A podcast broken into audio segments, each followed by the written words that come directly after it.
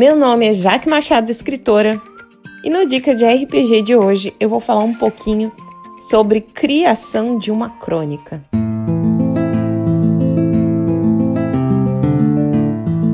O Dicas de RPG é um oferecimento da Bardos Shop, bardosshop.com.br. Acesse e atualize já o seu guarda-roupa.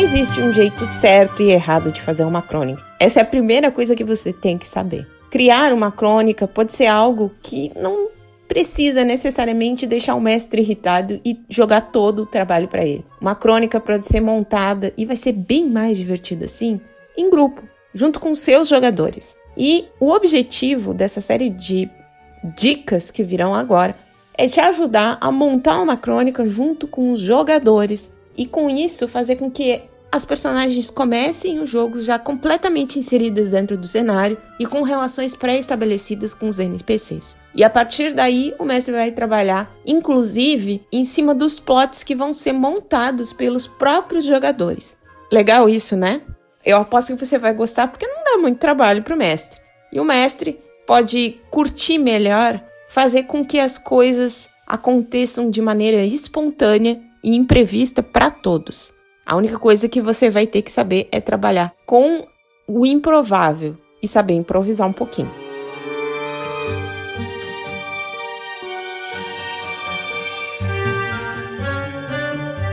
Contar uma história dá um baita trabalho, principalmente porque a gente está inventando e quando fazemos isso, pode ser que a gente venha esquecer uma porcaria de um detalhe que acaba detonando tudo ou então deixar um furo, exatamente como acontece no cinema ou na literatura, onde o escritor ressuscita um personagem que já estava morto, ou esquece um detalhe que acaba confundindo os jogadores. Por exemplo, algo na cena de um crime que não deveria estar tá lá e dá uma pista falsa para esses jogadores sem querer. É por isso, amiguinhos, que nós vamos trazer um lance muito legal para você nunca perder a mão. A gente vai falar sobre vários pontos da criação de um mundo, de uma cidade, de uma história, de uma crônica que não te deixar cometer furos na hora que você estiver montando a sua história e fazer isso de uma maneira legal, já integrando os jogadores dentro dessa criação. E o primeiro ponto que nós vamos bater é a estrutura.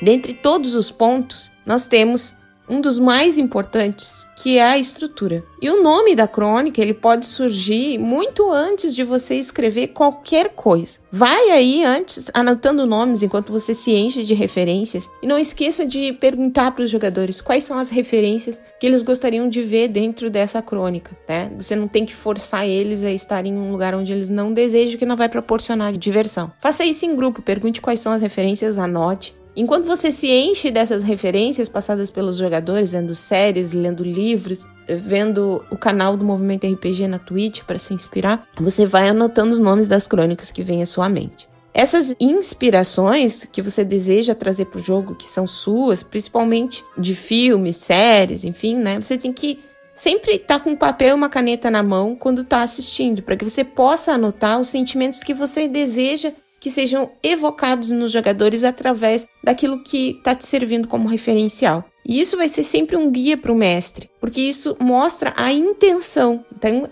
quando a gente começa uma cena com o jogador, a gente tem que saber qual que é a nossa intenção naquela cena. Além daquilo que a gente espera que aconteça, o que, que a gente quer que o jogador sinta naquele momento. É uma cena emocionante de drama, é uma cena de ação, é uma cena de medo, é uma cena de claustrofobia, é uma cena de confusão. Então você tem que anotar qual o sentimento que você quer com aquilo e naquela referência você busca não de uma maneira geral, além da atmosfera, mas sim numa cena específica ou em como a cena está se desenrolando, você anota ali o que está por trás, não só a referência em termos de música, de cores, de olfato e texturas, mas sim as intenções que você quer transmitir e como que você está buscando essa intenção naquela cena, que é referência. Então, se você tem, por exemplo, um sentimento de horror, sentimentos complementares, sentimentos contraditórios, necessidades que estão por trás daquela cena, buscar uma resolução ou negar um sentimento para o jogador, você vai ter que anotar ali o que, que aquela referência está te trazendo em termos de sentimentos.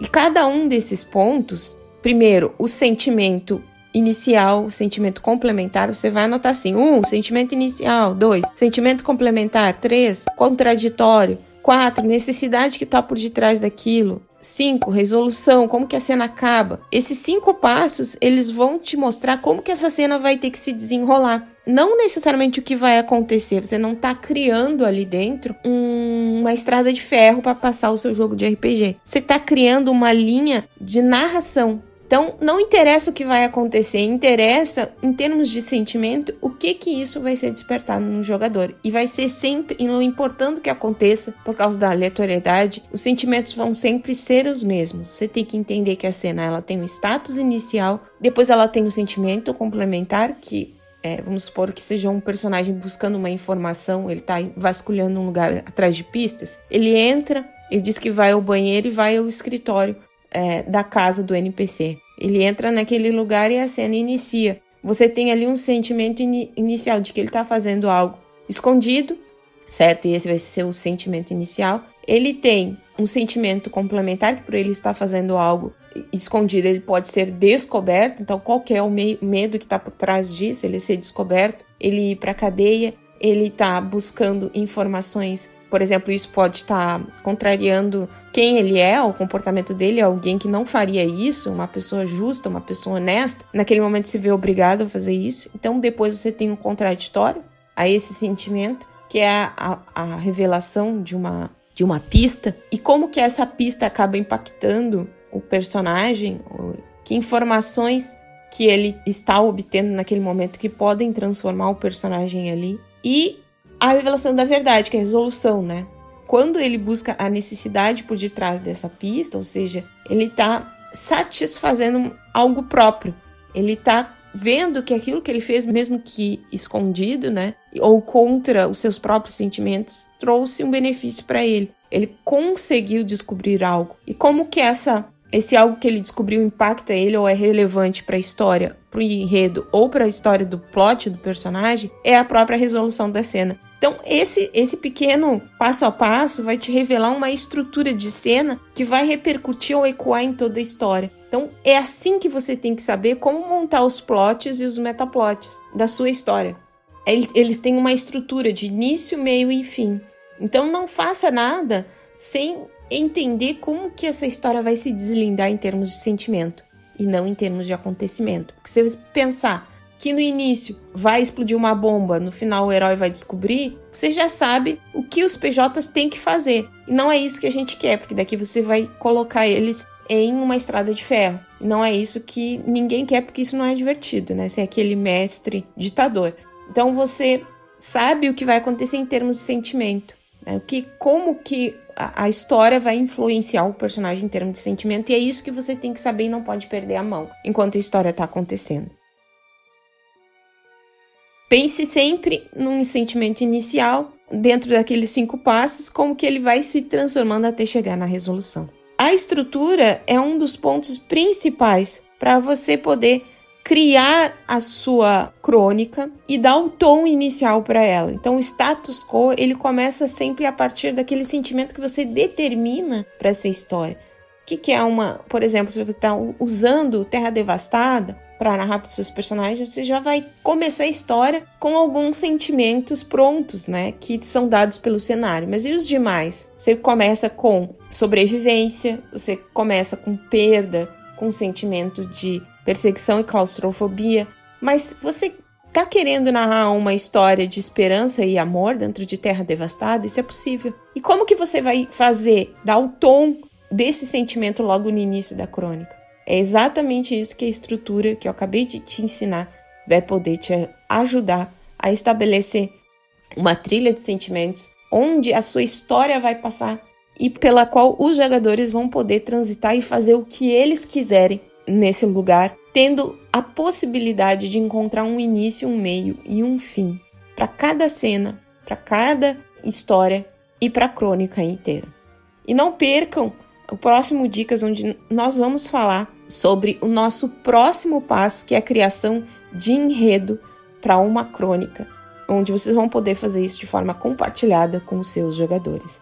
Não esqueçam que criar estrutura para uma história de forma compartilhada necessita que você converse com seus jogadores primeiramente e colha sempre os referenciais de inspirações e como que isso vai interferir em termos de sentimento dentro da sua narrativa. Espero que vocês tenham gostado e que esse material tenha te ajudado de alguma forma. E agora eu posso dado para o próximo mestre.